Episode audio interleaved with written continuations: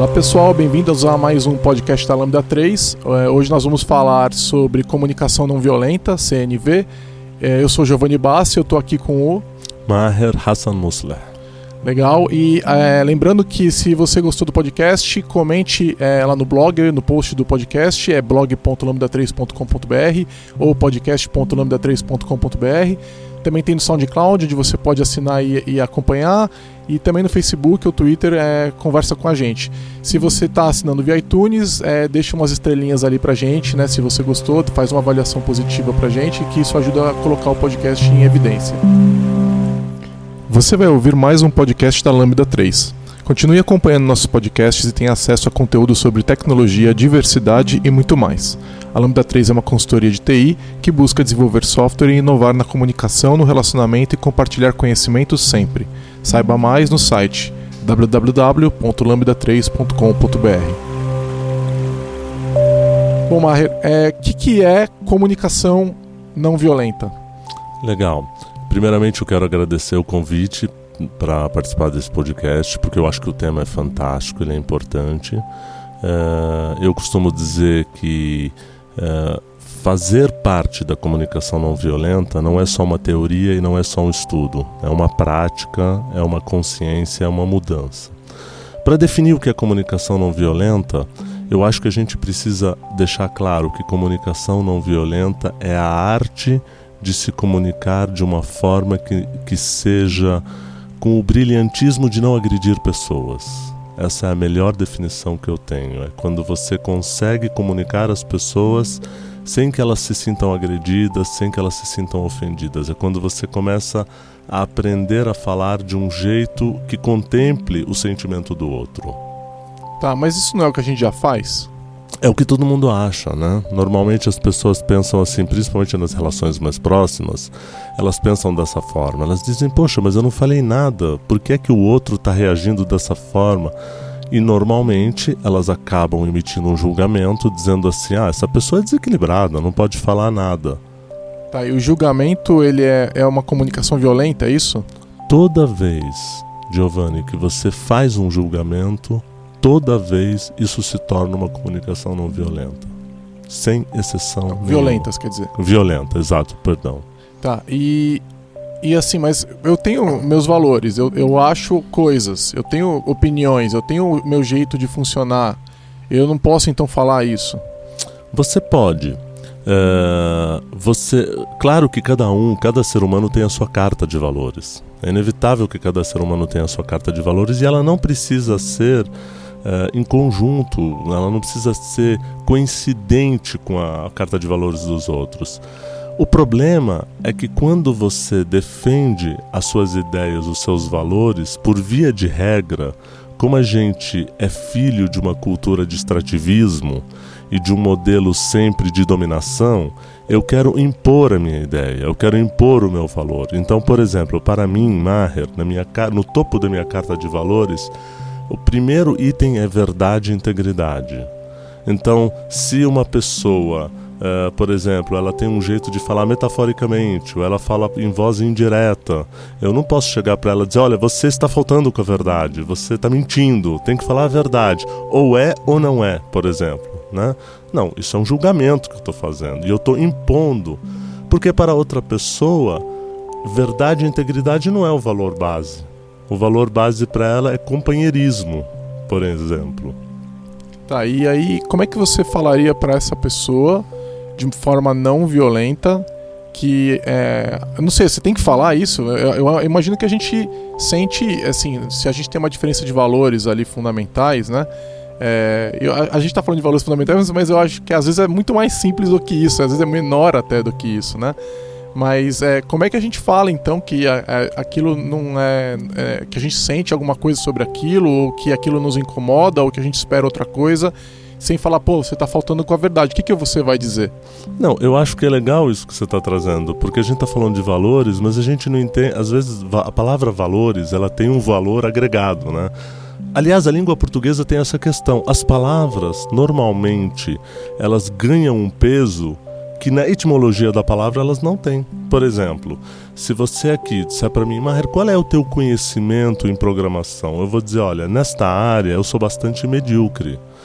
Possivelmente, se alguém dissesse, se eu dissesse, por exemplo, Didio, uh, em matéria de comportamento humano, no que se refere a behavior, por exemplo, que é como você é medíocre. Possivelmente isso vai ofender, porque as pessoas entendem mediocridade como uma ofensa.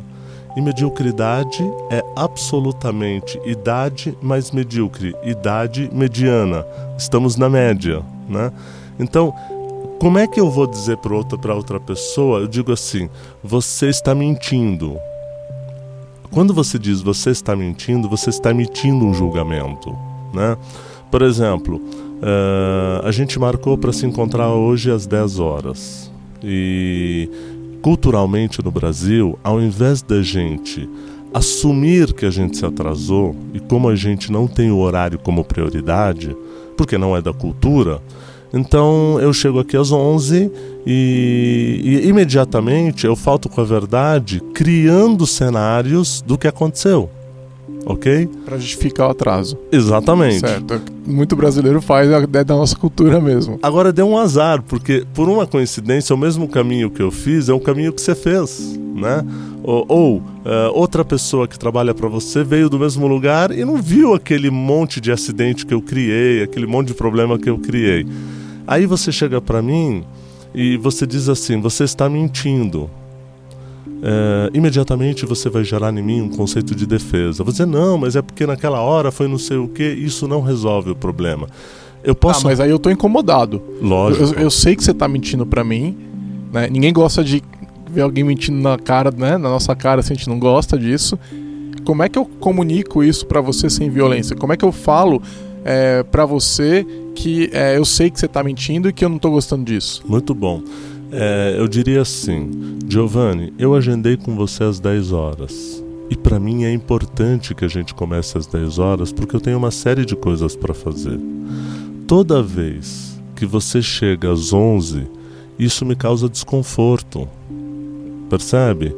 E isso tem acontecido com frequência contigo. O que será que vem acontecendo para você chegar frequentemente às 11, sabendo que você tem tantos desafios como trânsito e outras coisas que fazem parte da cidade de São Paulo? Ou seja, em vez de falar você está mentindo, porque na verdade quando você fala você está mentindo, você está dizendo um fato. É um fato, certo? É um fato. É um fato.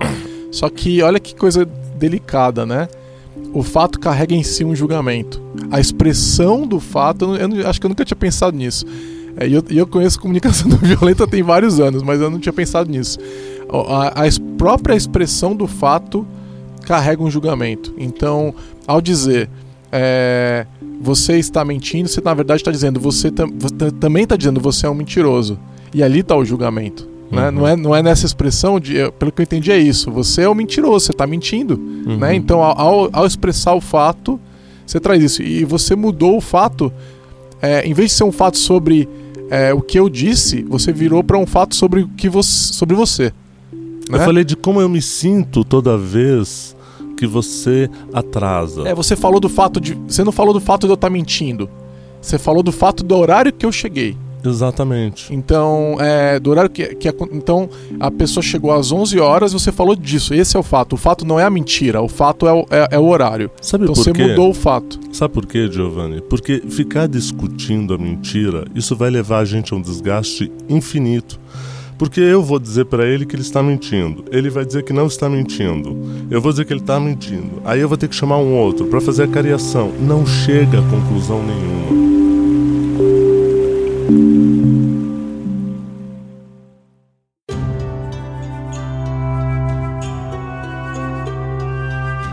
Qual é o meu objetivo ao falar você está mentindo, né? É, é, eu acho que às vezes a gente não, não é muito produtivo na nossa maneira de, de se comunicar. Porque se eu estou dizendo para você, você está mentindo, o que, que, eu que, que eu vou ganhar com isso exatamente? É, o, é o seu ok de falar, beleza, você está certo, eu estou mentindo. É, não sei, a gente tem que pensar às vezes em qual é o objetivo dessa comunicação. Isso. Você tocou num assunto que é a base da comunicação não violenta, que é o objetivo. Isso é a base. Então vamos pensar assim. A comunicação não violenta, no meu ponto de vista pessoal, ela se inicia com Mahatma Gandhi. Eu acho que Gandhi é a maior e a melhor expressão do que eu conheço de comunicação não violenta. Olha que interessante, apesar dos ingleses terem dominado a Índia e terem explorado o povo hindu, o Gandhi em nenhum momento, por exemplo, chegou para eles e disse assim: vocês são déspotas, vocês são uh, ladrões, vocês estão uh, dominando a gente. Não. A primeira comunicação que ele fez, ele diz o seguinte: a Índia é a nossa terra e o sal é nosso. Se o sal é nosso, nós temos o direito de tomar posse do sal que está brotando do nosso mar, que é o Oceano Índico. Olha que interessante, o foco dele não é na agressão dos ingleses. O foco dele é no direito sagrado que ele tem, que é o próprio sal. E o que, que isso tem a ver com o objetivo? Isso tem a ver com o objetivo porque o objetivo dele é o quê? É liberar a Índia do domínio dos ingleses. Se ele não der para o povo dele a conscientização de que eles têm direito, porque é no mínimo interessante 150 mil soldados dominarem milhões de hindus. Porque essa é a ideia da dominação. Né? A, a ideia da violência, a cultura de violência, ela, ela simplesmente, o objetivo da cultura da violência é arrebatar sua estima e fazer com que você acredite que você é menos. Percebe? E aí eu, eu domino você tirando o seu conceito. Então o povo hindu achava que era menos mesmo, que não tinha direito, que tinha que servir, que só podia ser escravo. E Gandhi de repente vem e mostra tudo o contrário do que os ingleses estavam agindo lá e tentando incutir na cabeça deles. Exatamente. E você vê, sem dar um tiro, sem dar um grito, apenas com uma marcha. Agora, quando ele, quando Gandhi vira e fala o sal é nosso, né? É, ele não está falando com os ingleses, né? Não. Ele, apesar de, tá, de a comunicação ser direcionada objetivamente aos ingleses, ele não está falando com os ingleses, ele está falando com o povo dele. Exatamente. Tá, então é, é, o objetivo da comunicação aí, ela, ela, ela vai além da, da do próprio pessoa com quem você está falando. Né? E, ela, e ela carrega. O que, que ela carrega aí? De, de, vamos, vamos pensar na comunicação com o inglês de fato, quando ele diz isso. É, e voltando para a questão do, também do atraso, para a gente tentar lembrar. É, o, o, qual é, eu acho que o, o meu objetivo ao, ao, me comunicar, eu quero, eu quero alcançar alguma coisa, né? Claro. É, será que ao falar isso para um inglês, o, o, o está querendo dizer, olha, é, isso não é justo, por que, que você não reflete sobre isso? É muito difícil falar sobre isso com o imperialista, vai? É, mas no nosso dia a dia, é, se você está é, atrasando isso, está me atingindo, é, o meu objetivo provavelmente é que você não faça mais isso. Porque se você virar para mim e falar, beleza, Giovanni, eu, eu tô atrasado, o que, que eu ganho com isso? Eu, eu, vou ter uma bandeirinha, eu tenho um badge que eu vou colocar no Facebook, sei lá, olha só, hoje o Maher disse para mim que eu tava certo, né? eu não ganho nada com isso. Então, é, talvez seja porque, como a gente faz reuniões frequentes, é importante que você na próxima, pelo menos, você não atrase. E aí, se eu te chamo de mentiroso, é, isso não vai alcançar esse objetivo, eu acho, né? Eu acho que. E eu, eu acho que a gente não pensa sobre esse objetivo também. E, me, falando de novo do Gandhi, quando você vai lá e xinga o imperialista que está invadindo o teu país e tal, é, o que, que, você está ganhando com isso? Você, qual é o objetivo daquela comunicação, né? Ele não vai ligar pro fato de você estar tá xingando ele. Ele não vai ligar, ele sabe que ele é imperialista, ele sabe que ele está te invadindo. E, da mesma forma que o mentiroso sabe que está mentindo. Sim. Né? Então você que é uma, é uma briga, às vezes parece uma briga de ego, né? E sem objetivo nenhum. Por isso que o objetivo é a base da comunicação não violenta. O objetivo é eu atender a minha, é eu poder atender a minha necessidade e poder fazer uma comunicação assertiva, porque falar da mentira, falar do imperialismo é absolutamente, é, sabe aquelas coisas que a gente fala assim, ah, no Brasil, o Brasil não tem jeito, no Brasil todo mundo rouba. Uh, tá bom, ótimo. A gente pode sentar num bar, num boteco, conversar, falar sobre isso. Mas objetivamente o que isso muda? Não muda nada. Então, para você, Giovanni, é um valor pontualidade. Mas você está inserido numa cultura que não valida a pontualidade. Então, você tem dois caminhos. Um é criticar a cultura, o qual eu acho bobagem. Você não muda a cultura. Outra é você dizer para as pessoas pertencentes a esta cultura que para você assiduidade e pontualidade é um valor. Então, toda vez, Giovanni, que eu marco com você às 10 e você chega às 10 e 20, eu me sinto desrespeitado. Toda vez que você atrasa na nossa reunião, eu sinto que eu perco a oportunidade de poder ficar uma hora inteira, que era o tempo que eu tinha dedicado a você, porque estar com você para mim é produtivo. E quando você me leva a ficar apenas com 40 minutos, eu me sinto roubado da oportunidade de compartilhar conhecimento contigo. Ou seja, é, é uma forma até amorosa de comunicação. Não é, ela, não, ela deixa de ser não violenta e ela passa a criar laço, né? Ela dá um passo a mais ali, porque não, você não está só deixando de violentar o, o outro, você está também abraçando o outro de certa forma, né? E isso, é, eu imagino que é, esse tipo de comunicação acaba, é, sem dúvida, criando, fortalecendo um relacionamento, né? Sem sombra de dúvida. E, e, e, eu acho assim, quando a gente fala de comunicação não violenta, a gente fala de você ter empatia é um dos conceitos da comunicação, é a empatia, quer dizer, eu preciso me empatizar com essa cultura, mas eu tenho o sagrado direito de pensar, de refletir e de expressar o que eu sinto. Mas refletir, pensar, expressar o que eu sinto, Giovanni, não significa eu fazer uma acusação sobre a sua forma de agir, mas eu poder colocar para você como é que eu me sinto. E na comunicação não violenta, muita gente pensa: "Ah, esse pessoal, eu sou muito da cultura de paz. Eu eu acho que eu Uh, apesar de eu vir de um lugar tão violento, eu fui tão vítima. Eu sou palestino, você sabe disso. Uh, morei no Líbano, uh, vivi os massacres de Sabra e Shatila. E, e, eu, e eu vejo a violência, e eu vi a violência dos soldados israelenses, e aquilo me assombrava. Porque, Giovanni, olha, o holocausto judeus judeu talvez tenha sido uma das maiores barbáries da história da humanidade. Não é a única, mas é uma das maiores barbáries. Se a gente entrar na China, em Ruanda, pelo amor de Deus, mas o Holocausto judeu foi terrível. Olha que loucura.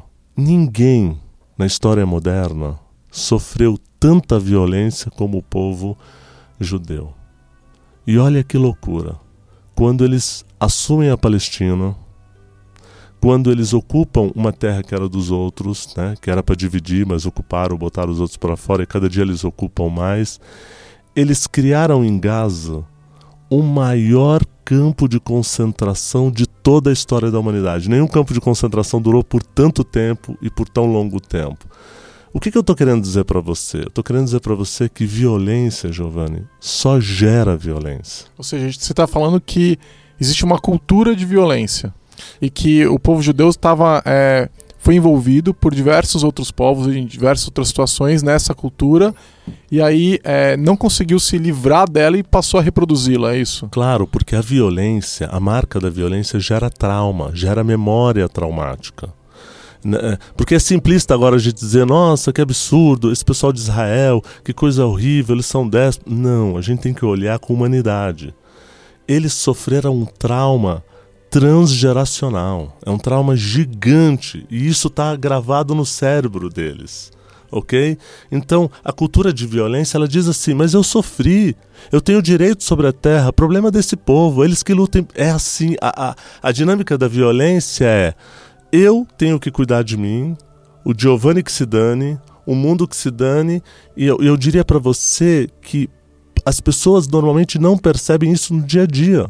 Eu estou trazendo esse paralelo só para mostrar que violência gera violência. Ou seja, quando a gente está, por exemplo, num trânsito violento, né? Que além da violência física, de fato, de batida, de pessoal que corre, pessoal que bebe, dirige, tudo, que isso gera uma violência que desmembra, que mata, etc. A gente tem a própria violência do xingamento, a gente tem. E às vezes a pessoa que é super pacata entra nesse outro papel social de motorista e ela não é uma pessoa violenta com a, com a família dela, no trabalho dela, na religião dela, mas no carro, a gente, acho que todo mundo conhece, né? Alguém Sim. assim dessa forma. No carro ela se torna essa pessoa violenta porque ela entrou naquela cultura. Ou Isso. seja, a cultura de violência, ela não é necessariamente uma coisa que acompanha a gente o tempo todo. Ela depende não. de onde a gente está. Depende. E a gente precisa prestar atenção nos disparadores. Eu estava contextualizando a história do povo judeu e eu me referi a mim mesmo. Quando eu optei pela cultura de paz, é porque, pela observação, eu vi que violência não é a solução. Não adianta eu virar um terrorista, não adianta eu formar um partido de frente da libertação da. Não, não. Os palestinos e judeus vão ter que aprender a viver juntos. Essa é a única solução. Como a humanidade vai ter que aprender a viver juntos. Agora, é, uma curiosidade. É, eu imagino que muita gente da tua família tomou decisões completamente opostas. O que, que você acha que levou você a tomar essa, essa, essa direção de não violência, enquanto eu imagino que várias outras pessoas que você conhecia ou da tua família tomaram uma direção de violência. Foi uma experiência que você teve? Foi algum amigo que te mostrou o caminho e foi isso que te despertou? Qual foi o, o gatilho né, para você? E eu imagino, eu estou te perguntando isso porque é, as pessoas às vezes estão numa situação de violência doméstica, violência de, assédio moral no trabalho, é, ou no relacionamento abusivo e elas às vezes reproduzem, elas gritam de volta, elas batem de volta, elas xingam de volta. É, você passou por uma situação de violência extrema, né? É uma situação de guerrilha, guerra lá, de as pessoas querendo te matar e é, as pessoas que você ama, e você conseguiu sair dessa situação tomando uma, uma direção diferente das pessoas que estavam em volta de você. Não estou dizendo que você foi o único, mas você foi uma das pessoas que conseguiu fazer isso. Claro. É, o que, que foi para você que causou isso e aonde essas pessoas que estão nessa situação, é, vamos dizer, menos grave, mas também grave, é, é, hoje aqui no Brasil, nessas situações todas que eu descrevi, como que elas podem buscar essa, essa não violência? Legal. Uh, eu, eu, eu acho que eh, eu acho que a gente tem tem algumas marcas internas, né? Eu sempre fui muito observador. Eu sempre, desde criança, sempre gostei muito de observar as coisas. E eu gosto de observar Uh, é engraçado, né? Porque eu me refiro sempre a Jesus como JC, porque ele é meu conterrâneo, ele é de Nazaré, eu sou de Tulkarem. E entre os árabes não tem essa coisa Nosso Senhor, tal, é uma coisa assim. E ele e uma das culturas dele era observar os pássaros, observar os campos, subir no Monte das Oliveiras. Era um cara que tinha um autoconhecimento muito profundo, né? Espero que os religiosos não se ofendam com esse meu olhar sobre ele, mas é um olhar muito livre, muito tranquilo. E, e, eu, e eu tinha essa característica de observar as coisas. E eu via que a violência não resolvia. Eu via, por exemplo, dois amigos na escola brigando, aquilo não tinha fim, porque um batia, depois outro batia, aí chamava mais dois, chamava mais três. Só aumentava. Só aumentava. Então eu acho que eu aprendi pela observação e, e comecei a ver como o resultado da não violência é incrível. O resultado da não violência é imediato. Ele é incrível. Por exemplo, olha. Você tinha exemplos, por exemplo, na tua escola que eram pessoas que já tinham essa atitude já ou foi uma coisa que foi num insight teu? Eu acho que foi um insight. Por exemplo, eu, eu lembro de um. Uh, que tinha um menino, sempre tem um, um cara que bate em todo mundo. Sempre tem, né? Sempre tem, em qualquer lugar. E aí eu lembro que ele batia em todo mundo, claro que ele me bateu. E eu me lembro que eu fui reclamar com a minha mãe e ela disse assim: vai lá e resolva, converse. Uh, e aí uma hora ele veio e começou a me bater. E aí eu parei, olhei para ele e disse assim: Mas por que, que você tá me batendo? E aí ele: Não, porque você é bobo que você vai bater. Eu falei: Ah, então tá bom. Eu pus as mãos para trás, olhei nos olhos dele e falei: Ok, então eu tô pronto para apanhar de você. Você pode me bater então. Foi mágico, Giovanni. Ele não conseguia mais bater. Por quê? Veja você, a luta, ela tem essa coisa do combustível que você dá para ela. Aquele momento eu saquei que eu tirei oxigênio dele.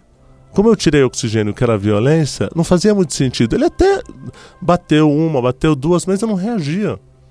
Percebe? Anos depois eu fui conhecer Gandhi, a história de Gandhi, e ele praticou isso um pouco. Essa tira-garra é um pouco nessa linha. Ele ia para a frente dos soldados, mas ninguém reagia. E os soldados batiam, batiam para sangrar eles. Mas eles iam trocando e fazendo isso.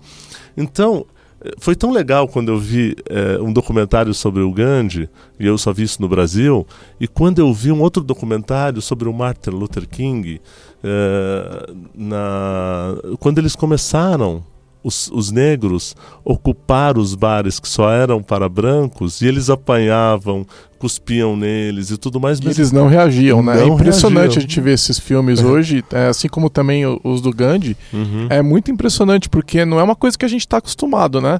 A ver uma pessoa é, ser agredida e não reagir. Aliás, eu te diria o seguinte, né? Eu te, posso falar por mim, o impulso ao ver essas coisas é reage né? Eu, eu, sinto isso, né? E aí é o reflexo da nossa cultura de violência mesmo. Eu vejo aqueles filmes deles sentados, dos homens negros, mulheres negras sentados no balcão tentando ser servidos e o garçom não servindo e vindo as pessoas brancas bater neles, falar eles você não pode estar aqui, você o lugar não é aqui, xingando eles de tudo quanto é nome. Minha vontade é vai, devolve. Não hum. fica quieto, você tem direito mesmo. Por que, que você está quieto, né? E o que você está dizendo é o seguinte: é, ao fazer isso, eles ganharam a discussão, né? Eles foram muito mais efetivos. Aquilo foi a ação de não violência é, ali que realmente marcou, porque a, já, já havia sido tentado a resposta, né? Eu acho que todo. É, antes de acontecer isso, deve ter acontecido muitas outras vezes de sentar um homem negro no balcão que reagiu. Sim. E aí, como é que reagiu? O Estado reagia prendendo esse cara, e aí ele ferrava toda a vida dele, né? Agora, a situação do homem negro, da mulher negra que tá lá e não reage, ela é inédita. Ela né? E ela não só não é o ineditismo que causa isso, né? O ineditismo é, é outra coisa, mas é o disparador. É, é, é, é sim, mas o, é, o, é o fato de que eu não estou reagindo e isso dá espaço para uma nova discussão, para uma nova reflexão que é, a gente não tinha considerado antes e tira, como você falou, tira lá o combustível do, do agressor, né? Por isso que a minha, a minha entrada na cultura de paz foi entender alguma coisa, eh, a base dela. Quando eu comecei a me dar conta de que eu fazia cultura de paz e que eu fazia comunicação não violenta sem ter consciência que eu fazia isso, eu só fui entrar em contato com o livro do Marshall anos depois Uh, o Marshall Rosenberg, que tem um livro traduzido para o português, Comunicação Não Violenta, diga-se de passagem, muito mal traduzido, né? Para quem lê em inglês e lê em português, pode. É, é tolerável, já vi piores. é, mas, mas, se você souber ler em inglês, é melhor ler o original. É né? melhor, sem dúvida. Uh, porque o Marshall, ele traz um pouco esse princípio. e isso me trouxe, me trouxe alegria. Eu falei, caramba, eu faço isso. O problema é que quando a gente fala de cultura de paz, a gente vai começar a sofrer uma outra violência, Giovanni. As pessoas falam: ah, lá vem esse pessoal dos direitos humanos, lá vem esse pessoal é, que fala de amor, né? Porque as pessoas acham que cultura de paz. Aliás, tem gente que até hoje diz assim: ah, então vocês se reúnem, fumam um cigarrinho do capeta, fica com o sinalzinho de paz e amor, é isso que vocês fazem. Na verdade, Uh, o que falta as pessoas entenderem que sentimento é sentimento. As pessoas me perguntam, mas você não tem raiva? Eu digo, eu tenho. Claro que eu tenho raiva. Ué, porque o impulso patrocinador da troca da violência é a raiva. Agora, de novo, a gente aprende com o Gandhi, né? Quando ele diz assim: odeie a atitude, mas não odeie a pessoa. Giovanni, por trás por detrás, eu odeio a sua atitude de atrasar uma hora comigo. Por exemplo, que é o exemplo que a gente pegou. Eu posso odiar a atitude sua de ter atrasado uma hora comigo, ou 20 minutos, que foi o exemplo que a gente deu. Mas eu não odeio você. Porque a minha relação com o Giovanni, as trocas, as conversas, elas são ricas. Mas a sua atitude de atrasar comigo, esta é odiosa. E essa eu posso te comunicar. E eu posso dizer, toda vez que você atrasa comigo, eu me sinto desrespeitado. Eu me sinto desconsiderado. Você vai brigar com o que eu estou te dizendo agora, Giovanni? É, não, não dá, né? Não dá para não dá para brigar com, com uma afirmação dessa. Porque é o que eu sinto. É, pois é, é, é muito difícil, né? É, eu, eu, mas eu vejo pessoas dizendo assim: ah, vai, pega uma leve, cara. Isso não é uma coisa. Pô, foi, foram 20 minutos, vai. Você ficou fazendo alguma outra coisa enquanto isso. As pessoas elas vão usar dos próprios valores para responder a você, né? Não, eu entendo, Giovanni, que para você 20 minutos não é nada. Eu, tanto é que você está chegando com 20 minutos de atraso. Mas é importante eu dizer para você que para mim 20 minutos com você tem um valor agregado e importante. E apesar de você achar que eu estou sendo chato, eu só apenas estou te dizendo o que eu sinto. É, pois é, fica, eu concordo, fica mais difícil rebater, né? É. é. Eu, eu, eu, isso acho uma coisa legal que o Marshall fala no, no livro, né? Que é as pessoas elas vão elas vão insistir na violência, mas eventualmente elas vão ser tocadas, né? E ele, os diálogos que ele que ele coloca no livro é, são impressionantes, né? São realmente emocionantes. Alguns são muito emocionantes, porque ele lida com pessoas com muito trauma, com pessoas que sofreram muita violência, que estão ali devolvendo isso nele, né? E ele, ele responde de uma maneira que é impressionante. São aulas mesmo, aqueles diálogos são várias aulas, né? E que chega essas trocas, né? A ida e volta, que foi o que você fez agora, Mário, é, chega numa conclusão, né? Chega num momento onde a pessoa vira e fala, tá bom, vamos, vamos conversar de maneira mais. É, o que, a impressão que me dá é que. É, e ele fala, né? É, é, que a comunicação podem ser muros ou podem ser janelas. Né? A impressão que dá é que vai se estabelece uma comunicação de fato. Né? É como se a comunicação violenta ela fosse um, não fosse uma comunicação de fato, ela fosse uma, um bloqueio, ela fosse alguma coisa que, no, que nos separa. E com a comunicação não violenta, com a não violência, de fato a gente se comunica, de fato a gente troca informação, que é o objetivo da, da comunicação, né? É que alguma coisa que eu tenho chegue em você.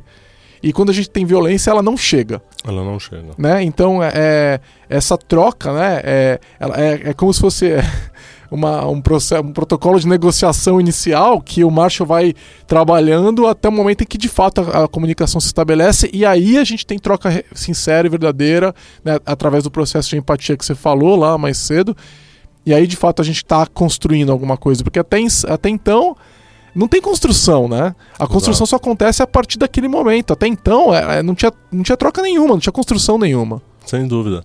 E olha que interessante, voltando no Martin Luther King, quando ele vira e fala assim: uh, I have a dream.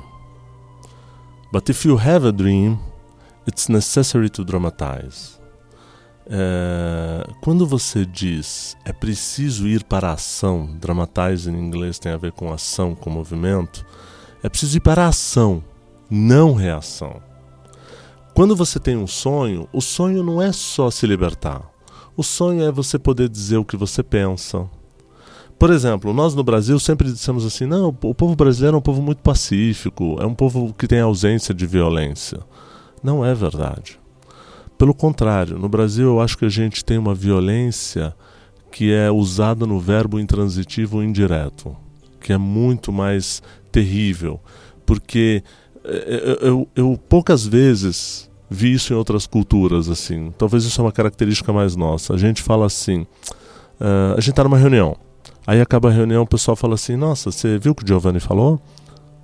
Eu digo, ouvi, estava na reunião. Mas você reparou o jeito que ele estava? Digo, como era o jeito dele? Não, não, não. É, aquela hora que ele te olhou, eu achei que ele estava querendo te atacar. É, quando as pessoas me falam isso, eu digo: olha, eu não tenho condição de avaliar jeito, não tenho condição de avaliar forma. Não, mas na verdade o que ele quis dizer foi aquilo. Bom, se ele quis dizer foi aquilo e não disse, isso é um problema do Giovanni. Mas você percebe que é uma cultura que vai implementando por debaixo dos panos essa ideia que nós brasileiros temos que o tempo inteiro estamos sofrendo uma conspiração? Percebe a violência disso? Tanto é que o Brasil passou, eu acho que ainda passa, por um período que, na minha opinião, foi da mais profunda tristeza. Eu, como um agente da paz, a gente vivenciou no Brasil agora, por uma questão política, e ainda está vivenciando um apartheid. A gente não queria ter apartheid no Brasil, mas a gente está tendo apartheid. O que você quer dizer com isso? O que eu estou querendo dizer é que eh, chegou num momento em que as pessoas simplesmente não conseguiam mais dialogar sobre política, porque, uh, com, principalmente com esse episódio do, do ex-presidente Lula e da ex-presidente Dilma, que é onde as pessoas diziam assim: não, tem que matar, tem que fuzilar, tem que, sei lá. Isso me lembrou um pouco. Uh, lá o Velho Testamento me levou lá para trás, para a época de Moisés. Eu falei, nossa, a gente está vivendo Moisés de novo. Que é um... E, inclusive, é, até com pessoas que são próximas, né? Essa, essa discussão, essa separação aconteceu com dentro de famílias, né? Onde pessoas falando esse tipo de coisa para familiar, para vizinho, para amigo que antes era amigo perdendo amizade, né? Então a separação acontecendo em lugares onde ela não não existia, não tinha espaço para isso, e de repente aconteceu, né? Então isso é apartheid. Quando você não consegue incluir a opinião do outro. Né? Para você ter uma ideia, eu num, num dos meus trabalhos, eu, eu, eu, trabalho com cursos de comunicação não violenta, eu trabalho com cultura de paz, eu trabalho com vitimizadores sexuais, trabalho com uma série de pessoas. Depois a gente coloca os links para tudo, aí o pessoal é. quiser achar você para estudar melhor o assunto. Exato. Aí, com tudo isso que eu faço, é, eu estava numa reunião e eu disse assim, gente, estava tendo um, um embate, eu disse, gente, achar que o problema do Brasil se resume a Lula, Dilma e o PT é desconhecer a história do Brasil. Eu vou dizer uma coisa para você, voou de tudo em cima de Nossa, mim. Nossa, fiquei com dó até de você nesse momento. e, e, as pessoas diziam, não, mas você é petista. Eu, dizia, não, eu falei, não é essa a questão. A questão é que a gente voltou para a época de Moisés, onde a gente elege um bode expiatório, e o bode expiatório, ao ser sacrificado, ele espia o culpado de toda uma sociedade. Foi tão legal porque depois de uma série de ataques, eu falei assim: bom, então, vamos fazer o seguinte. Aquele entre vocês que nunca sonegou o imposto, aquele entre vocês que nunca pegou um software pirata, aquele entre vocês que nunca pagou uma gorjeta para poder burlar um sistema ou um guarda, aquele entre vocês que não tampou a, a placa do carro para passar 200 por hora numa estrada, aquele entre você. E fui citando crimes, crimes que a gente comete diariamente. Que atire a primeira pedra, então. Fez-se o silêncio na sala. Sabe por quê? É, eu, eu acho que toda vez. Hoje, por exemplo, foi condenado uh, um ministro. Uh, um ministro na China por 15 anos ele, ele não era ministro, ele era diretor da petroleira lá de, da China. E ele aceitou propina. E ele foi preso por 15 anos. Na verdade, toda vez que tem um crime de corrupção, de ilegalidade, a gente tem que fazer isso. Tem que ir para a justiça, tem que prender, é isso que tem que fazer. Ótimo. Agora, vamos olhar para os nossos crimes. Esse é a nossa violência. A nossa... Porque o problema é quando você tirou a Dilma, acabou o problema. Mas a gente continua fazendo corrupção. Você sabia que eu descobri uma coisa esses dias que tem no Brasil? É, o Uber descredenciou uma série de motoristas porque eles usavam uma espécie de um GPS falso. Eles desenvolveram, por quê? Para ele poder ganhar mais, ele dizia que estava numa região, principalmente no aeroporto, que são as corridas boas, mas ele não estava e estava lá para chegar a 10 minutos. Só que o, o, cliente ficava esperando, esperando, esperando, ele chegava com 30 minutos e ele dizia: "Ah, porque está com atraso, não sei o que lá". E a Uber descobriu isso. O sistema deles não pegava isso, mas está pegando e descredenciou isso. Então, a gente usa Giovanni, a nossa violência o tempo inteiro para praticar corrupção. Então, onde eu quero chegar com a comunicação não violenta? Você precisa amar a Dilma? Não. Você pode odiar a atitude dela? Pode. Mas isso não significa que você não vai conversar com alguém que é petista, que é seu amigo, porque ele pensa diferente de você. Gente, Voltaire. Voltaire disse: Posso não concordar com nenhuma das palavras que você diz, nenhuma, mas defenderei até a morte o teu direito de dizê-las. Até a morte. Quer dizer, ah, por que, que a gente vai romper? Eu, eu tive isso na minha família. Teve uma pessoa na minha família que rompeu comigo porque ela imaginou que eu estivesse defendendo o PT. E eu não, eu estava defendendo o bem-estar da comunicação. Eu só queria que a gente pudesse conversar e pudesse não porque agora, por exemplo, eu com você, a gente não precisa concordar, Giovanni. A gente pode ter pontos de vista opostos. Mas isso não significa que a gente não vai se falar. Eu diria, eu iria mais além, né? A gente está num momento onde a gente se coloca em bolhas, né? Onde eu. Então, por causa desses problemas todos, a gente não conversa mais com pessoas que pensam diferente da gente. E isso acaba tirando a capacidade de reflexão, porque você entra numa câmara de eco, né? E eu, eu tento, por exemplo, me colocar. Eu, eu tenho. É, é, eu leio e ouço podcasts e é, assisto coisas de opiniões muito diferentes. Então, se você passar na minha mesa, de repente eu estou assistindo um vídeo de alguém de extrema esquerda e de repente de alguém de extrema direita. Né? E, e se depende de quem passar na hora que eu estou vendo o vídeo, já vai fazer o um julgamento ali sobre o que eu estou vendo, né? Vai. Mas é, eu acho que é importante porque isso enriquece quem eu sou. né? É, e tem sido muito difícil realmente a gente é, criar essa, esse link de comunicação. E, e, voltando na questão do objetivo, eu não sei exatamente, me, me, parece que a gente não tem objetividade, a gente não tem objetivo na comunicação política hoje em dia. Não. Né? Então parece que tem muito uma vontade de imposição da nossa forma de pensar, mas é, é porque a gente acha que está certo e é que a gente acha que entende melhor o mundo do que os outros, mas não tem um, uma. além desse objetivo de, de convencer o outro, é, não tem nenhum outro objetivo. E é, é engraçado, é, talvez é, toda a base da comunicação violenta, uma boa parte dela, esteja nessa vontade de fazer o outro pensar como a gente, né? E é engraçado, mais engraçado ainda, porque isso é muito raro. a gente conseguir com que alguém mude de opinião, troque de valores, né?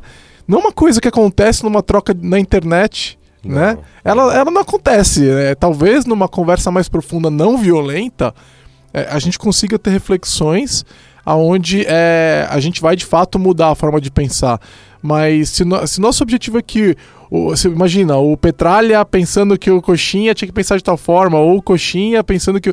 Eles não vão convencer um outro numa troca na internet. Talvez não. eles juntos, tendo uma comunicação honesta, isso aconteça.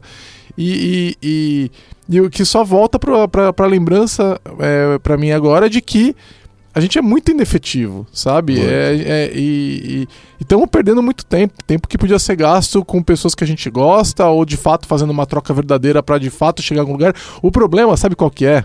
Que eu estou pensando agora, é quando você abre uma, uma, uma ponte de comunicação com outra pessoa sincera, sabe o que pode acontecer? Você muda de opinião, né? E isso é meio assustador, eu acho. Né? Mas é ótimo. É né? ótimo, mas, né, de, dizia Sócrates, né? A pessoa que me prova errado é meu melhor amigo. Né? É, e a gente age do jeito oposto. Ninguém pode me provar errado, porque senão eu sou menor. Ser errado é ser menor, é isso que a gente interpreta.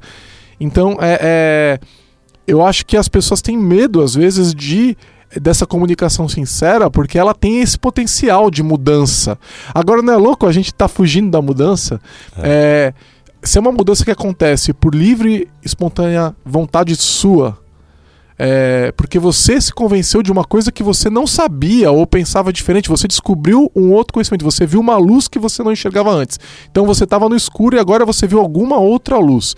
E essa luz pode estar sendo trazida por outra pessoa, da qual você discordava antes. Isso não é positivo, né? Por que, que isso gera tanto medo, né? Claro, porque gera medo porque a gente é filho de uma cultura de dominação. Então o nosso trauma ancestral é esse. É, eu não posso. É, a gente, por exemplo, está vivendo uma violência agora com os jovens, né? A violência com os jovens é assim.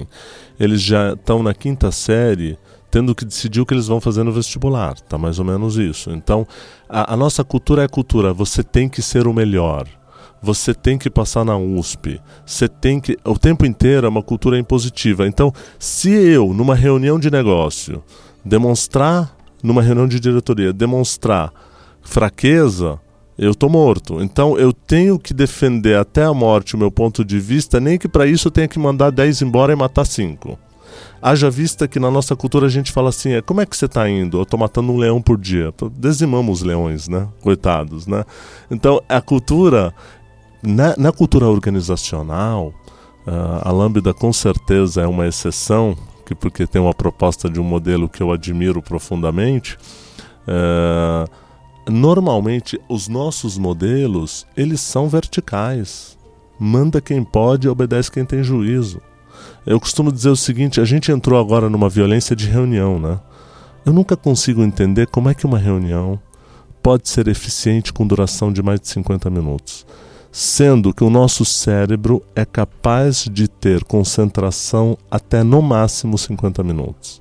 Tem evidência científica para isso. Depois disso a gente dispersa.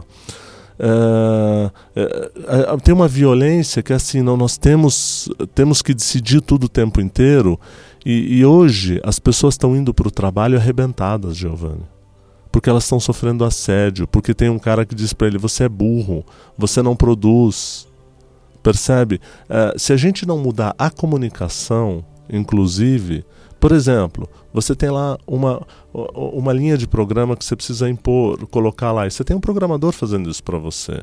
E ele está completamente fora. Você, normalmente você vai dizer, pô, meu, você não está prestando atenção, você está olhando aí no WhatsApp, você está perdido, porra, tá que pariu, que é o que todo mundo fala, né? Normalmente, ao invés de você sentar com ele e olhar assim, fulano, a gente fez um planejamento que era isso, isso, isso. Diga para mim o que é que está acontecendo. Aí ele pode dizer assim: não, não, eu estou fazendo, tá, porque ele vai ter medo de você. É lógico que ele vai ter medo. Mas normalmente a gente não sabe se a gente impôs uma coisa que é possível para ele. A gente não sabe se o que a gente conversou ficou claro para ele. Porque a gente acha que. Não é incomum as pessoas dizendo, mas eu já falei três vezes para ele. Ele não entende. Falei, você já parou para pensar que em três vezes talvez você não tenha sido claro dentro da necessidade de entendimento dele? Giovanni, em 99% dos casos que eu medio de comunicação, a emissão não é a recepção. O emissor emitiu uma coisa e o receptor captou outra coisa completamente diferente.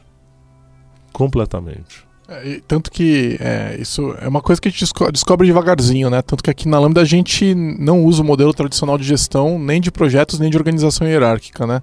É, porque a gente aprendeu antes da empresa ser formada de que essas coisas não funcionavam tão bem e abandonou, por exemplo, modelos de gestão de projeto tradicionais, é, mais utilizadas é, em gestão de grandes projetos, tipo pontes, etc. A gente abandonou completamente e adotou um negócio chamado agilidade que é completamente diferente vai muito nessa direção do que você falou, né?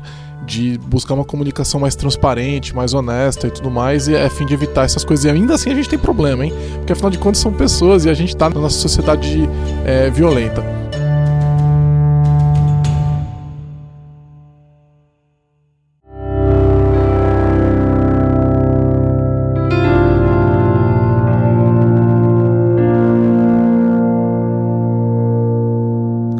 Gente é, pode usar a comunicação não violenta para nos ajudar no nosso dia a dia. Né? Então, vamos tornar concreto. Então, quem está nos ouvindo, vamos lá. A pessoa gostou do que ela está ouvindo e ela e ela, ela gostaria de saber o seguinte: bom, legal, é, a gente tem tempo limitado e de repente ela está considerando investir um tempo em comunicação não violenta. O que, que ela ganha com isso? Ao longo da, do, do, do tempo que ela começar a aplicar isso, né? Isso impacta a vida pessoal, impacta a vida profissional? Aonde que você vê que pode ter um impacto positivo? Aonde que a vida da pessoa pode melhorar? Olha, uh, o impacto é direto, objetivo e ele acontece na primeira pessoa do singular, eu comigo mesmo, porque quando eu começo a perceber o quanto eu sou violento comigo mesmo, me julgando, me avaliando e me interpretando, porque a comunicação ela não é só verbal, ela é psíquica, eh, ela é física. Eh, na relação eh, conjugal, a comunicação não violenta, eu trabalho com, em atendimento a casais. É impressionante como 90% dos casos se resolvem só na mudança da comunicação. no trabalho, no trânsito, no dia a dia, no metrô, em qualquer lugar. Por exemplo, Uh, a gente em São Paulo sempre reclama do trânsito. Em São Paulo a gente diz assim: nossa, mas que trânsito que está aqui. Isso para mim é, é um erro de cálculo. Morar em São Paulo é sinônimo de trânsito. A gente deveria dizer, por exemplo, eu quando eu saio, às vezes eu pego a Paulista, em sete minutos eu chego em casa, eu digo, mas o que aconteceu? Cadê todo mundo? Eu cheguei uma, eu estava numa reunião e um, um dos fornecedores, é, que não, é, outros, né, desse cliente, chegou atrasado e falou: ah, desculpa, peguei um bruta trânsito. O cliente respondeu assim: São Paulo tem trânsito. Exatamente. Isso não é desculpa. É, é porque é parte, entendeu? Então, por exemplo, a gente briga quando o cara fecha a gente, ou quando o cara toma, a gente está brigando por dois metros. Três, talvez. É... A discussão recente, agora para aumentar a velocidade na marginal, é... ela, vai, ela vai ter um impacto, se você avaliar, né? É, aliás, a CT havia avaliado que o tempo de. passou a demorar 4 minutos quando houve a redução da velocidade é, nas marginais aí, é, é uns anos atrás. é, você pega lá uma, sei lá, deve ter uns 40 quilômetros a marginal, mas o tempo de. Eles mediram, o tempo caiu 4 minutos. Então, toda uma discussão em torno de 4 minutos, sendo que a gente zerou o número de mortes, acho que tem um ano e meio que não tem mortes na marginal, e agora vai aumentar de novo, né? Então, claro. a discussão é, ela é em torno de coisas insignificantes, né? 2, 3 metros, 4 minutos, assim. E a gente não tá falando de 4 minutos em 5, a gente tá falando de 4 minutos em 40, 4 minutos em 60, né? E, ou 2, 3 metros em 10 quilômetros que você tem que percorrer, ou seja, não tem impacto nenhum, né? Exatamente. Então, a, não, a comunicação não violenta, é, ela pode acontecer no dia a dia com uma, com uma leveza. Por exemplo, eu me lembro de um episódio que eu vinha da, da Avenida Ibirapuera, e ali tem aquele famoso Cebolinha. Ele, e por incrível que pareça, aqueles três acessos me servem, né? Eu tenho que confessar que eu estava distraído um pouco. Eu tenho o hábito de andar com os vidros abertos e dei uma bobeada se eu ia para um ou para outro. E de repente eu escutei uma buzinada forte e, e alguém dizendo assim: Ô viado, tá cego. E como ele ficou perto Nossa, de mim. Não tem como ser mais ofensivo, né? É, tipo, em tantos níveis. Exatamente. Aí é, eu, eu olhei para ele assim: Não, distraído. Né? Foi a primeira comunicação que eu fiz assim: Não, distraído. É, e eu falei: Desculpa. E realmente, porque, veja você, para ele, quando eu fechei ele, provavelmente eu devo ter fechado. Eu não vi, mas provavelmente eu devo ter fechado. Uh, a primeira comunicação que ele teve é a, é a aprendida. Ele não conhece outra. O viado tá cego. Eu comuniquei de acordo com o que ele me falou. Não, distraído, porque cego eu não tava. Eu estava distraído, eu comuniquei ele. A questão do viado é um julgamento dele, que eu não preciso me ofender com isso porque a base da comunicação não violenta também é não se sentir ofendido, porque esta é uma opinião dele. Logo em seguida, como São Paulo, nós vamos brigar por dois metros, a gente parou junto. Eu falei: Olha, me desculpa, realmente eu estava distraído. Aí ele olhou assim, abaixou a cabeça e falou: É, eu também não precisava ter falado isso com você. Eu falei: Não, mas não fica tranquilo, isso pra mim não me ofende, fica super em paz. Eu, eu, você sabe que eu sou motociclista, né? E. Uhum eu existe uma reação, né? Os motociclistas ganharam espaço em São Paulo na década de 90, mais ou menos, motoboys e tal, na base da violência, né? Foi. Então, na base chutando retrovisor e tal, né? Então existe uma cultura de violência muito forte até hoje na, na pra quem anda de moto, principalmente as motos menores, os caras que estão trabalhando como motoboy e tal. E eu sou extremamente cuidadoso quando eu tô de carro, porque eu sei do, do desespero que alguém que tá de moto e que tem algum juízo tem de estar tá andando de moto, porque a gente tem muito medo de cair, né? O medo de cair é constante em quem está andando de moto. E já aconteceu também de eu estar tá distraído, não estar tá, é, tão atento, ou estar tá, é, prestando atenção num outro, sei lá, alguém que está entrando na minha frente e acabar indo com o carro um pouco para a esquerda e fechando um, um motociclista, né? E eu tenho uma empatia muito grande com eles, né? Porque eu faço parte, eu sou um deles, né? Então, quando acontece de eu fechar, eu baixo a janela e falo: foi mal, desculpa, né? É, eu, eu, sei, eu sei do, né? Eu explico, eu sei, eu tô errado, eu devia ter ficado mais atento, né? A gente, você pode até argumentar se não tá certo, tá certo deles estarem ali e tudo mais, mas é naquele momento, basicamente podia ter matado aquela pessoa. Então, não tem uma discussão de certo ou errado. Né? Legal. Né? É, tem uma discussão de que eu, se eu tivesse atento, tivesse desatento, mais desatento, eu poderia ter matado aquele, aquele homem ou aquela mulher, né? Então, eu, eu, e por causa da minha empatia, porque eu sou um, um deles, né? Eu viro e falo, desculpa, cara, não tem uma vez que eu não faça isso que o cara não, ele não vai embora. Ele vai embora. Ele vai. Ele, ele vai. vai embora, né? É... Olha o resultado da comunicação não violenta. Exatamente. Tipo, o cara, ah, não, tudo bem, ele vai embora. Já aconteceu uma outra vez de um, um, um cara derrubar, eu, eu tava num corredor e o cara derrubou o motociclista trocando de faixa para outra e foi de uma maneira muito estúpida porque era aquelas filas gigantes de motos, né? Então não tem como você não ver. Então foi total descuidado com a vida do próximo mesmo. Ele jogou o carro em cima do motoqueiro numa fila de motos, né? Sim. Então é. E o cara caiu, né? E, e era um cara bem grande numa moto pequenininha, né? Pra ele, pelo menos, parecia de brinquedo. E o cara era meio gordão e tal. É... E aí o, o, ele levantou, e ele levantou, né? Ele, ele, porque às vezes, por sorte, o cara não se machucou. E ele tava indo para cima do cara do carro o cara parou e desceu, né? Pra, pra, pra ver o que, que tá acontecendo. E os motoqueiros estavam segurando ele para ele não partir para cima do cara. E ele acalmou. Aí o cara vira e fala assim, o cara do carro vira e fala assim: "Você tá achando que eu sou o quê? Eu sou juiz". Meu amigo, para segurar o cara depois foi difícil. Uhum. Porque daí, olha só, é ele jogou a gasolina naquela, naquela, naquela. Tava apagando o fogo, cara. Ele pôs oxigênio. Ele jogou. É, exatamente. Uf, e aí, é, exatamente. Então, é, e eu vou, eu vou mais além, né? Você pode até entender, e de repente aquele juiz entendeu, que ele estava certo, que ele, o motoqueiro não tinha que estar tá ali. E de fato, a lei diz que não pode. Né? Vamos deixar isso bem claro. De repente o cara é legalista, ele tá falando, pô, esse cara não devia estar tá aqui, eu não tô errado, sei lá, né? Ainda que o, o, respeito à vida, né, seja muito maior do que a lei de trânsito, mas ele pode interpretar da maneira que ele entender. E vamos dizer que ele esteja certo. Para que, que eu vou reacender esse fogo, cara? Né? É, é, isso vai gerar uma, uma, série de problemas. E eu também, andando, andando de moto, né? Hoje eu ando muito mais de bicicleta, mas eu já vi vezes em que o motorista reagiu e a reação não foi do cara que caiu ou do cara que foi fechado, foi coletiva. Né? Eu já vi casos, por exemplo, de motoqueiro motoqueiros, motociclistas tirando capacete e destruindo um carro. Entendeu?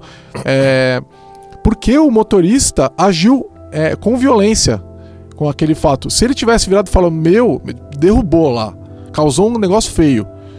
Virado e falado, eu, eu não. Eu, desculpa, como é que eu posso resolver? Vamos levar no hospital e tal. É outra atitude. Os motoqueiros mesmo reagem de uma maneira muito diferente. A gente sempre tem os mais cabeça quente e tal, claro. mas a maioria vira e fala: calma, ele já, ele já reconheceu o erro. Vamos resolver o problema, tem uma pessoa acidentada. Né? Então é, é, é, uma, é uma questão muito interessante essa da. E aí, assim, é, até tentando responder minha própria pergunta, né? Nesse caso, o impacto de uma comunicação não violenta é a preservação da sua integridade física, no caso de você não apanhar, de repente, uma série, de ser inchado de, por uma série de motoqueiros, é, ou, ou, ou é, você ter, manter, manter a integridade do seu carro, ou, você, ou seja, e, e a, além do mais, né, é, acalmar uma série de pessoas que naquele momento, às vezes por uma coisa que você fez porque você estava distraído, e, e, não é nenhum pecado estar distraído, no trânsito talvez seja algum, né? Mas dependendo do que pode acontecer, né? Mas é, acalmar aquelas pessoas todas que vão chegar em casa. Imagina que, como é que elas vão chegar em casa depois de, de, toda aquela briga. Elas, elas vão ter um dia péssimo. E aí você coloca isso, acumula isso numa vida de 10 anos sendo motoboy, por exemplo, o trauma que essa pessoa está vivendo, né? Claro, claro. E é, e é interessante perceber isso, porque isso funciona. Você mesmo respondeu a sua pergunta, né? Com a, com a percepção disso. Isso funciona em qualquer relação. Por exemplo, na hora de educar filhos, a gente tem o hábito sempre de julgar os nossos filhos. Não é incomum, por exemplo, às vezes a pessoa tem um filho que tem uma velocidade e um funcionamento diferente da média. Normalmente, o que, a gente fala? Nossa, mas esse menino é encapetado. Nossa, esse menino é hiperativo. E a gente não tem noção de que as crianças, elas acreditam no que a gente fala. Elas tomam aquilo como verdade porque a gente é responsável pela formação da identidade deles, a gente é a, socialização primária deles. Então, quando alguém se refere a um dos meus dizendo, nossa, como ele é encapetado, eu digo, não, ele tem uma velocidade diferente da média. Se eu tenho, eu sempre brinco, eu sempre brinco com essa história de que, que bicho é você? Aí, pessoal, que bicho sou eu? Olha para o seu comportamento. Se eu tenho um filho canguru, como é que eu vou querer ter uma sala cheia de coisinhas e bichinhos e bonitinhos? Não vai dar. Porque canguru vai pulando, pulando, pulando e ele vai destruir tudo. Não é porque ele é perverso, porque ele é canguru. Eu faço uma brincadeira. É, eu... eu... tenho gatos em casa. É. Você não argumenta com gatos, cara. Não argumenta. Legal você ter falado de gatos. Olha que coisa télica aqui, né? É, eu, eu, sempre tive um, um, gato, que é o preto, né? E ele tá com 10 anos. O preto é um lorde. O preto ele anda sobre as coisas, ele não derruba nada, ele espaça os espaços. Né? E agora, um ano, não faz nem um ano, eu peguei um outro gatinho que é o tigrão. O tigrão tem uma velocidade. O tigrão é um canguru. Inclusive, ele senta igual canguru, ele pula igual canguru. Ou seja, o que, que eu tive que fazer? Ele quebrou uma meia dúzia de coisas, falei, bom, vou ter que tirar. Porque não dá, porque é um ritmo diferente. Percebe? A gente está falando da natureza. E nós, seres humanos, somos natureza. A gente esquece que a gente tem céu da boca, né? Mas o pai também tem o objetivo e tem a responsabilidade de educar o filho, não é aceitar tudo também. Claro, mas educar é respeitar, inclusive, a natureza dele. E dentro da natureza dele, ajudá-lo a ter o equilíbrio e o controle. Então, por exemplo, a gente, a gente fala assim: o meu filho uh, não pode não pode correr desse jeito. Então eu preciso proporcionar para ele ambientes para ele correr, para ele não fazer isso na sala de casa. De novo, falando de bicho, é igual quem tem cachorro que precisa levar o bicho para se mexer, né? Senão ele fica mal, né? Exatamente. Uma criança, às vezes, precisa desse espaço também. Claro, então na comunicação, por exemplo, a criança está chorando. É claro que ela está chorando. A gente chora toda vez que tem necessidade básica não atendida. Ah, mas ela está chorando porque ela está com manha. Se ela está com manha, é porque ela está sentindo necessidade de ser acolhida. Às vezes a pessoa fala, não, mas eu fico com ela e não adianta.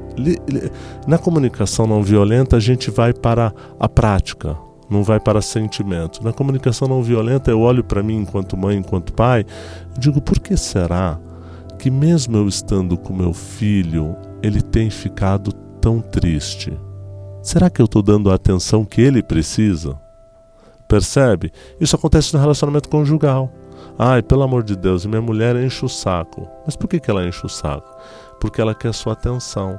Quando você está com ela, você está mesmo? Ou você está no computador?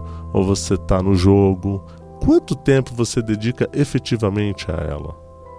Percebe? É, eu, eu, na minha casa, a gente tem um acordo. Eu só tenho uma coisa que eu tenho que ter dedicação exclusiva: Fórmula 1, eu adoro. Então a gente combinou. No momento da Fórmula 1, a gente não se fala. No momento que ela está assistindo o seriado dela, a gente não fala. Tem tantos outros espaços para a gente combinar e acordar. Agora, se há uma necessidade, eu posso dizer assim: eu posso te interromper, apesar de saber que isso é importante para você? Entende? Mas a gente chega e fala assim: ah, eu preciso falar com você. Você não liga para mim, só vê a TV. É, mas ela tem necessidade também de ver aquela TV. Agora, quanto tempo a gente tem de dedicação um ao outro? Quanto tempo a gente de fato senta para conversar? A gente pode sentar, ah, mas eu trabalho muito porque eu tenho isso. Tá, mas vamos conversar. A, a comunicação não violenta é que ao invés da gente julgar o fato a gente vai discutir sobre ele para ver como é que a gente resolve da melhor forma possível.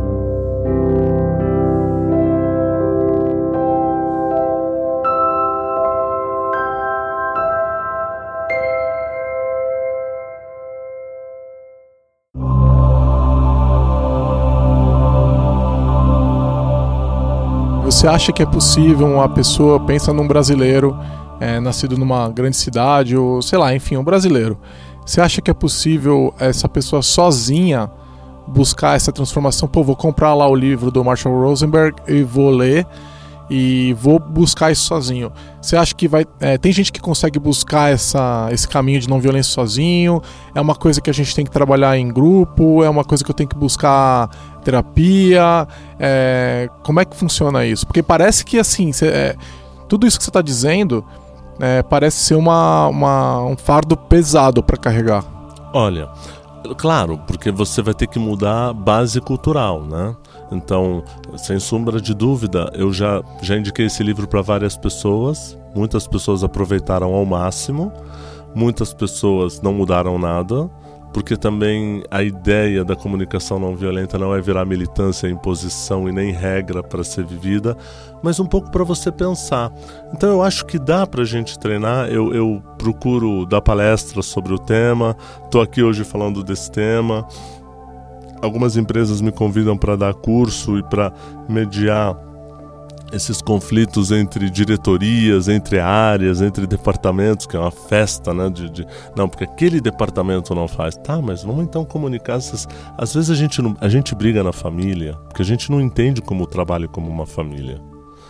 Olha, eu tô para dizer que trabalho é mais família do que a nossa família, porque a gente vive mais lá do que com a nossa é, família. É, é um fato. Se você avaliar tempo, você é. passa mais tempo com, com as pessoas com quem você trabalha do que com a tua família. E goste eu ou não goste, por que, que eu preciso viver com as pessoas em estresse, sendo que aquele trabalho é o que me traz, me traz, uh, vamos dizer, falar em dinheiro, me traz o dinheiro para eu poder viver com qualidade? Por que, que a gente não pode transformar aquilo numa qualidade positiva?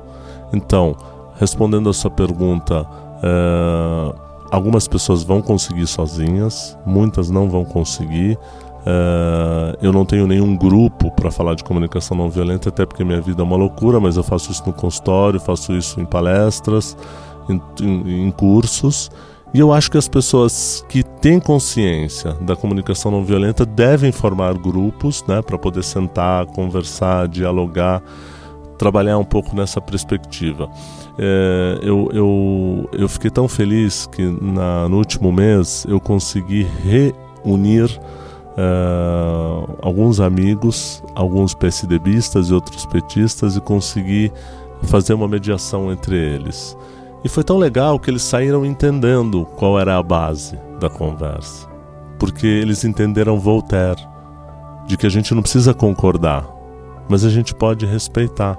Então, veja você, você pode dizer assim para mim: para mim, Giovanni, o Lula teve uma importância fundamental para o Brasil. Para mim, Maher, o Lula teve uma importância, mas eu acho que ele não é digno diante do que ele fez. Percebe? Aliás, quem leu 1808, que é um livro que eu recomendo, é, quando a gente lê 1808, a gente fala assim: ué, que data que foi escrito isso? Né? Infelizmente, do ponto de vista ético, moral e valor, a gente não evoluiu absolutamente nada no Brasil, no meu ponto de vista, né?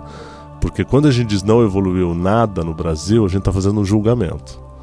Que no Brasil não evoluiu nada. Quando eu digo no meu ponto de vista, é como eu enxergo. É, eu acho que as evoluções aconteceram em grupos isolados, né? A Sim. nação como um todo, ela, ela ela continua parada em muitos casos no mesmo lugar, né?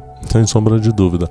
Mas eu acho assim, uh, eu acho que essas oportunidades, estar tá aqui gravando, uh, valeu demais. Eu acho que a gente pode. Hoje a gente falou da comunicação não violenta de uma forma mais abrangente e genérica mas é, eu, eu, eu vou me, me autoconvidar para a gente poder talvez fazer com coisas mais específicas. Vamos ver como é que as pessoas vão comentar isso e se elas a gente poderia, se a gente tivesse a possibilidade, por exemplo, de estar online e fazer perguntas, talvez fosse um desafio muito interessante, porque às vezes as pessoas trazem a situação real. Nos meus cursos a pessoa fala: "Ah, tá, eu tenho um caso". É, eu fiz um desafio num curso que eu dei, eu falei assim: "Vocês vão se reunir e vocês vão ter todo o direito de, eh, de tentar um quebrar o outro. Sabe o que eles fizeram? Sem me avisar, os filhos da mãe, no bom sentido, eles vão ouvir isso, com certeza. Eles combinaram entre eles assim: vamos desestruturar ele. Sem me avisar, né? E, sei lá, foram umas duas horas de. Eu nunca apanhei tanto assim, vamos dizer assim. E eu, eu não reagia, porque mas eu não tinha sacado o que eles tinham feito realmente de propósito. Eu achei que era um mal-estar do grupo. E eles, no final, teve uma hora que um, um, levantou lá e falou assim: Ah, pelo amor de Deus, não dá para brigar com ele mesmo, né? E caiu todo mundo na risada. Aí eles, foi importante para eles, porque aquilo eles não fizeram de sacanagem. Para eles, aquele curso valeu por aquelas duas horas. Por que, que valeu muito por aquelas duas horas? Porque aquelas duas horas eles viram de que, por pior que possa ser, e mesmo eles tendo combinado uma violência sórdida sobre mim, é possível não estar na violência. Giovanni, eu não estou dizendo para você que o meu corpo não estava tenso. Eu não vou dizer para você que eu estava suando, porque não é uma situação. É, a ação não é ficar na paz e amor, ela é um embate difícil. Não violência exige esforço, né? Exige e cansa.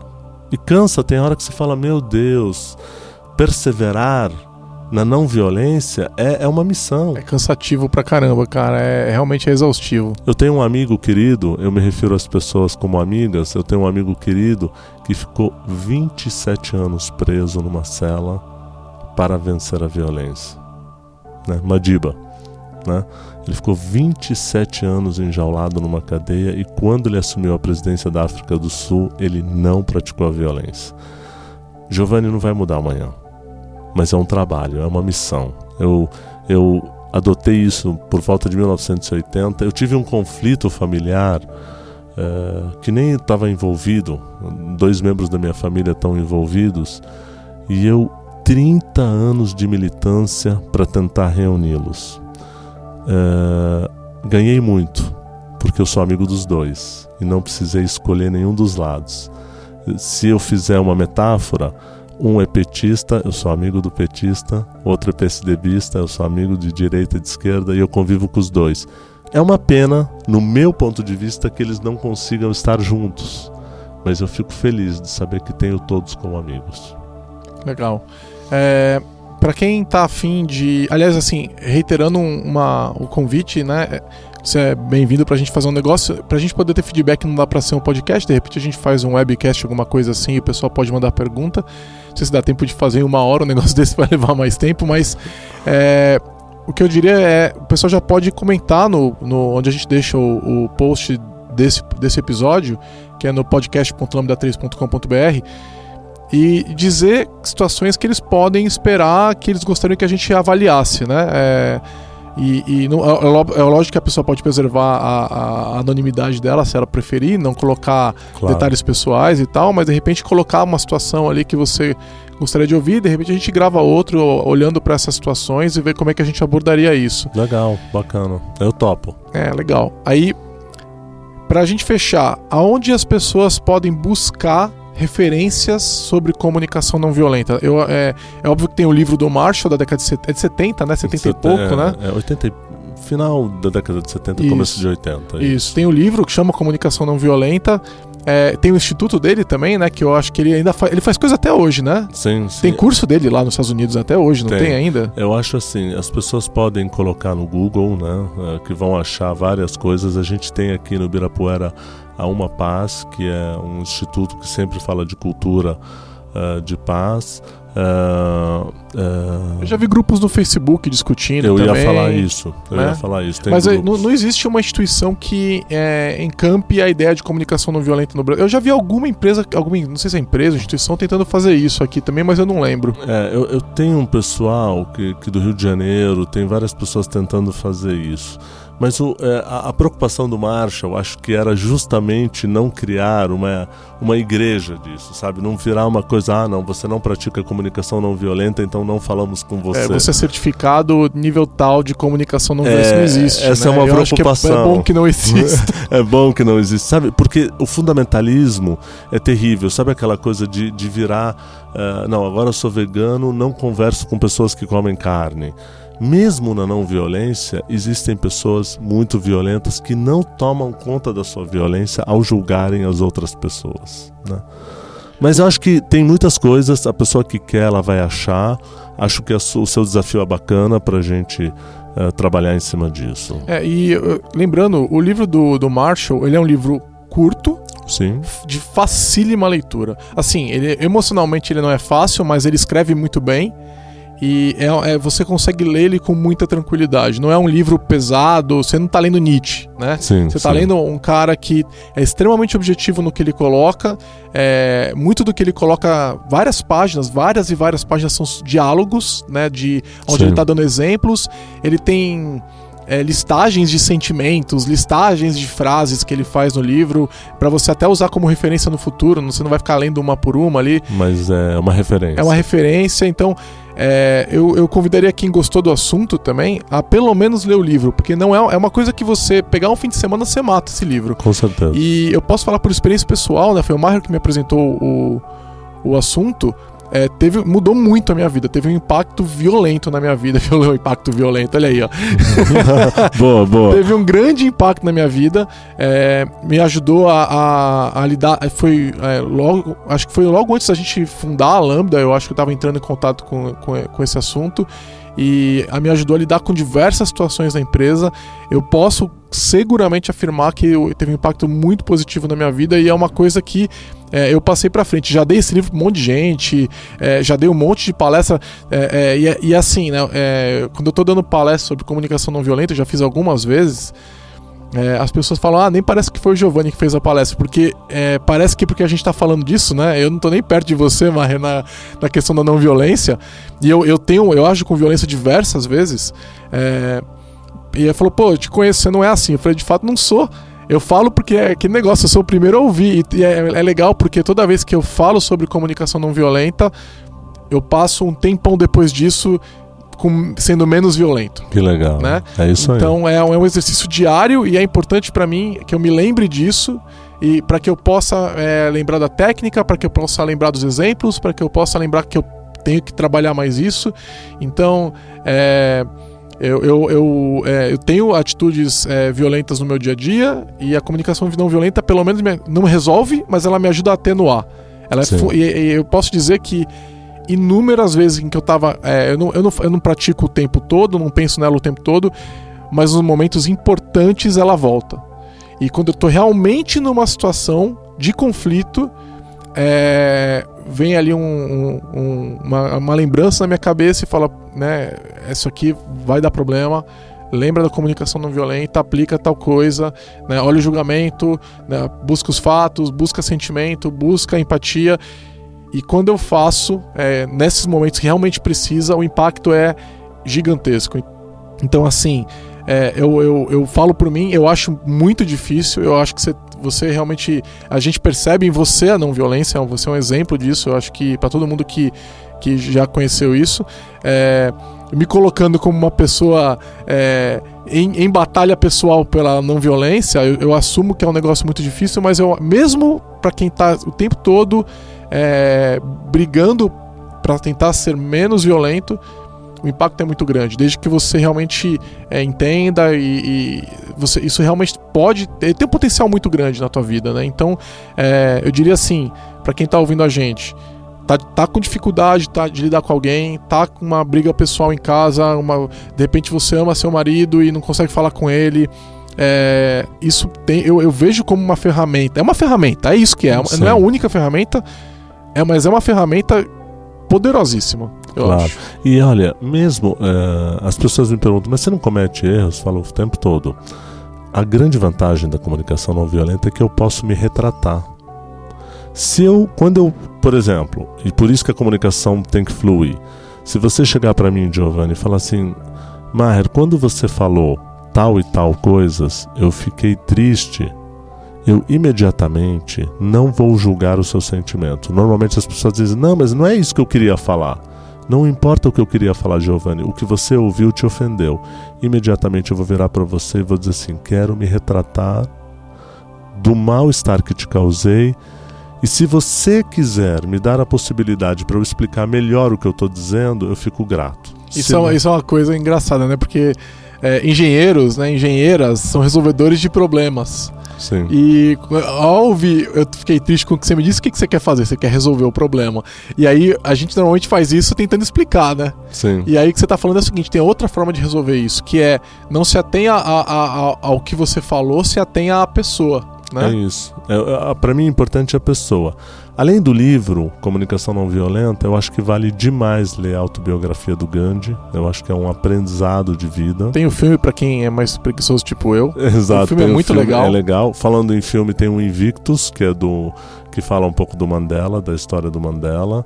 Tem vários documentários falando do Martin Luther King. Eu acho que esses caras fizeram grande diferença e foram caras que tiveram a não violência em, em larga escala como uma ação em larga escala. Então acho que vale a pena demais ver isso. É importante dizer que muitas uh, pessoas da comunicação não violenta mediaram o conflito entre entre Hutus e Tutsis no lugar que sofreu um milhão de pessoas assassinadas e essas pessoas estão convivendo juntas hoje. Elas foram capazes de se perdoar, porque perdoar não é esquecer, Giovanni. Perdoar é compreender. E a comunicação não violenta é a compreensão da ação violenta do outro. Então, é, o, o, não violento ele vai para a batalha, mas vai sem armas. Ele vai com sentimentos. Essa é a diferença. Excelente. Acho que vamos fechar com isso. Obrigado, Maher, por ter é, gasto seu tempo aqui com a gente, mandando essa mensagem que realmente é incrível. É, tá, já está convidado para a gente fazer o próximo. É, e é isso aí, valeu. Legal, eu quero agradecer também o convite, dizer que foi muito bacana e eu investi um tempo fantástico. Toda vez que eu falo desse assunto, meu coração fica em paz. Então eu saí ganhando. Gratidão. É, e, e, e tá contigo falando sobre isso também é muito bom. Eu acho que a gente vai ter um monte de gente querendo participar do próximo. E é isso aí. Valeu. Valeu, um abraço.